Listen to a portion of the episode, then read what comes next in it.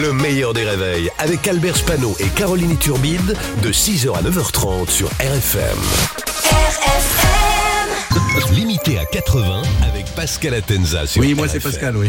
Bonjour Pascal. Bonjour Albert, bonjour Caroline. Pascal Atenza est avec nous. Bonjour. Alors, bonne nouvelle, Bruno Le Maire a réussi à convaincre la grande distribution de baisser les prix. Oui, alors comment il a fait pour les convaincre? Euh, C'est simple, il leur a dit euh, si vous ne baissez pas les prix, j'écris un nouveau livre de cul.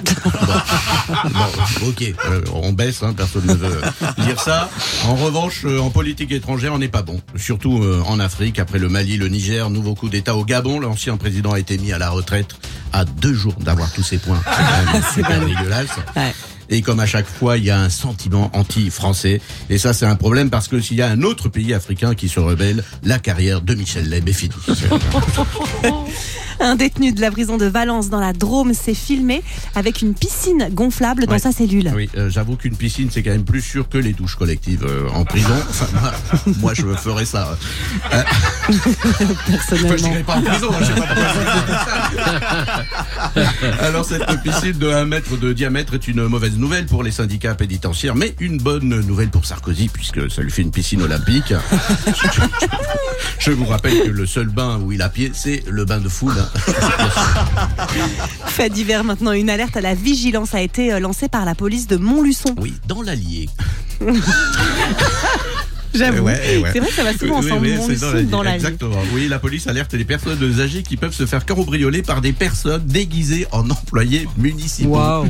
Alors déjà, je ne savais pas euh, qu'il y avait un déguisement d'employé municipal parce que tu fumes une clope, t'es un employé municipal. hein. Employés municipaux, tout le monde en parle, mais personne n'en a vu.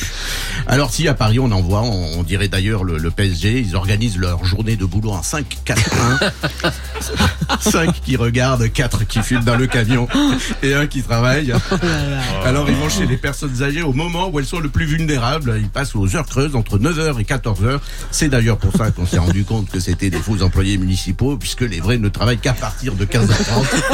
Ils peuvent pas sonner chez vous à 10h. On les embrasse hein, quand même. Oui. Ce week-end, c'est la grande braderie de Lille. Oui, la grande braderie, brade- ah, oh, la grande braderie de Lille. C'est le plus grand vide-grenier. Lille, euh, c'est aussi la ville de Martine Aubry. Non. Martine Aubry, c'est le plus grand vide. Non. Alors, comme chaque année, on y trouve des antiquités et des moules. Alors, ben oui, c'est ça. Alors, si vous ne vous pouvez pas vous rendre à Lille, c'est pas grave. Un truc qui euh, se passe dans le Nord, vieux et qui sent la moule. Vous avez les épisodes de Capitaine Marlowe Voilà. Donc, vous êtes bien quand même. On salue Lille qui nous écoute fidèlement. Merci Pascal, bravo Pascal. Pascal Atenza sur RFM tous les matins, 7 à 8h15. Vous avez le replay en vidéo sur le Facebook du meilleur des réveils et également en podcast. Il, il lui faut au moins ça pour qu'il revienne lundi.